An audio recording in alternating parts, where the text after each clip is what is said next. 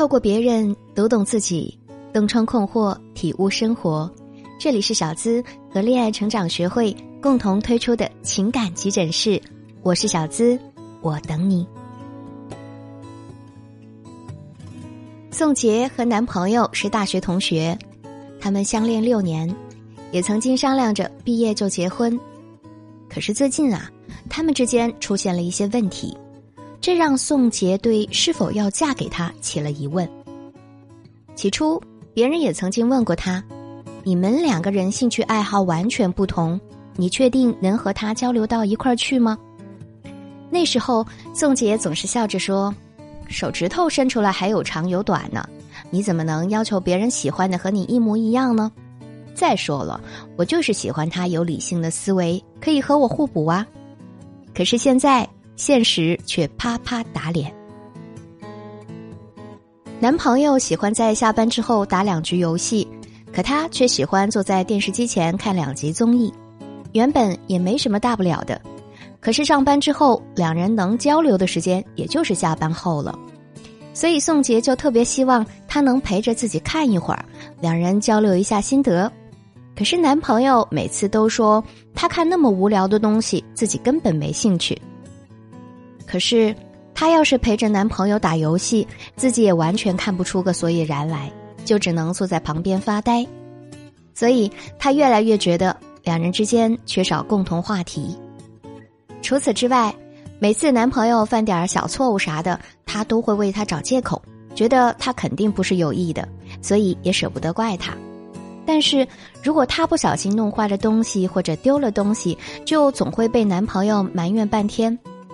这样一来，宋杰心里的不平衡感就越来越强了，觉得随着时间的流逝，男朋友好像没有以前那么爱自己了，而自己对他也是越来越不满。你们在恋爱过程中有没有类似的感觉呢？越相处匹配度越低，那么你们是真的不合适在一起吗？欢迎添加我的小助理“恋爱成长全拼零零八”，即可获得一次免费情感咨询的机会。帮你分析困惑，不错过真爱。都说男怕入错行，女怕嫁错郎。爱上一个人的时候，女人总希望能有个好的结果，希望被男人宠着爱着，两人能够好好的在一起。那么结婚，也许就是最浪漫的约定。从古至今，女人都把婚姻看作是关系到自己一生幸福的大事。所以在寻找结婚对象之时，也是慎之又慎。但即便是千挑万选，有时候啊，还是会因为看走眼而嫁错了人，只能暗自悔恨。所以在结婚之前，我们要多方面的考察男人，除了他爱不爱你之外，还有一些更重要的方面也是要多多留意的。那么在感情里，如何判断一个男人值不值得嫁呢？问问自己这五个问题的答案就够了。第一，相处时双方是否保持独立？有的人认为，谈恋爱之后两个人应该有更密切的联系。其实，即使在亲密关系里，彼此也是要有各自独立的空间和时间的。如果恋人每天都腻在一起，刚开始也许会觉得新鲜，但就长远来说是不利于感情发展的。因为腻在一起的时间越久，你们之间的新鲜感就会越来越少，也更容易因为小事儿而产生矛盾。可能有些女孩子会不放心，害怕自己的恋人不在自己身边就会有二心了。但保持独立，更能让他觉得你是神秘又与众不同的存在，从而愈发的爱你。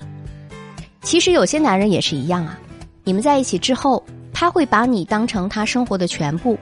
很有可能要求你时时刻刻在他身边，这种没有距离的爱未免太过压抑和自私了。没有社交和朋友，你的生活将失去很多的精彩。所以，不管是恋爱还是婚姻，最好的状态都是彼此独立又相互依赖。第二，如果彼此的兴趣爱好不同，是否能够接受呢？《非诚勿扰》曾经有一期节目。一位男嘉宾因为痴迷虚拟偶像初音未来而引发了恋爱中共同爱好这一话题的大讨论。现场的女嘉宾们各抒己见，有的认为两个人在一起啊，一定要找到共同的兴趣爱好；有的则认为应该求大同而存小异。关于恋人之间共同爱好的话题，孟非老师表态道：“对于特别强烈的爱好，最好的状态是能够分享，同时呢，也需要在对方理解的情况之下，保留自己的一部分生活空间，不妨碍别人的爱好。每个人的爱好都应该得到尊重，兴趣爱好也不应该成为与人交往的障碍。其实，无论是男性或者女性。”我们都会有一些兴趣爱好，有一些爱好可能是淡淡的，比如看看电影、听听音乐、看看书，但是也会有一些比较小众的、特别强烈的爱好，比如男嘉宾那种，他可能强烈到会影响夫妻之间或者男女朋友之间的相处。但是两个人既然决定在一起，最好的做法是尽量的去理解别人的兴趣爱好，不强求别人一定要接受你喜欢的。但是也不要抨击别人的爱好，理解和尊重永远是感情中最重要的话题。第三，身体的亲密带来的是情感亲密还是加速分手？通常来说，一对彼此间感情颇好的情侣，通过身体的接触会使两人之间的关系更加亲密。在生理心理学层次上，我们通过某些部位的接触，会使人产生固定的生理反应。比如，用手指按着额头中间会使人产生压迫感，这是人与生俱来的反应。拥抱的时候，人被暴露到环境中的面积越少，从而获得安全感。从文化的角度来看，我们的内心认为恋人发展过程的不同阶段，亲密的程度也会有所不同。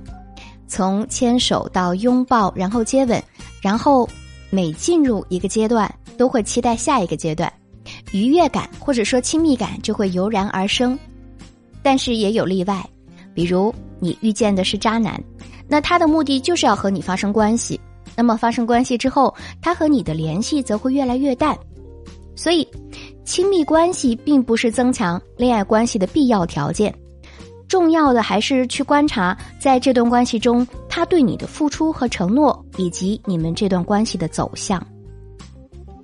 第四个问题：当对方的表现令你不满时，你会为他找理由吗？两个人相处的时候，不可能所有的事情都让对方百分之百的满意，所以适当的去找借口原谅还是可以理解的，但是也要讲究一个度。比如他不小心弄坏了某样东西，可以原谅；但是如果他在感情上不忠，这种错误就不能原谅了。还有就是你给他找借口可以。但如果他是那种一出现问题就习惯性找借口的人，这种人啊，一般不愿意承担责任，才会为自己找理由，各种开脱。这时你就要好好的考虑了，因为人品的问题也是感情中最大的禁忌。一个人对你再好，如果他没有责任心、没有承担意识，那也是不值得我们去托付终身的。所以啊，小事儿可以原谅，无伤大雅，但是关于原则性的问题，一定不能心软。否则，受伤的只会是自己。第五个问题，你们的择偶观是否一致呢？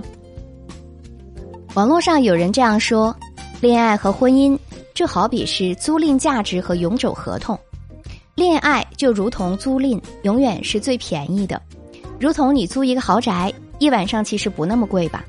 但婚姻是永久买断，是很昂贵的。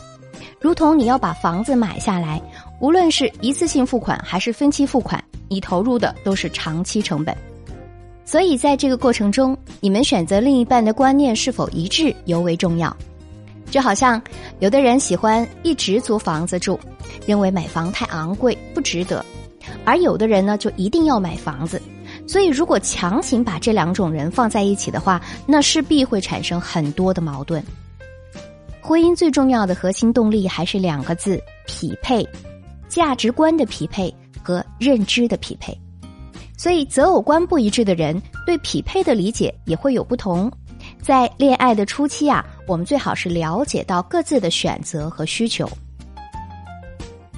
有一个情感专家同行说过这样一句话，我非常的认同：他说，长期关系啊，其实说白了就是让对方对未来拥有无限的想象空间，而且觉得跟你在一起会非常的幸福、非常精彩、非常有意义。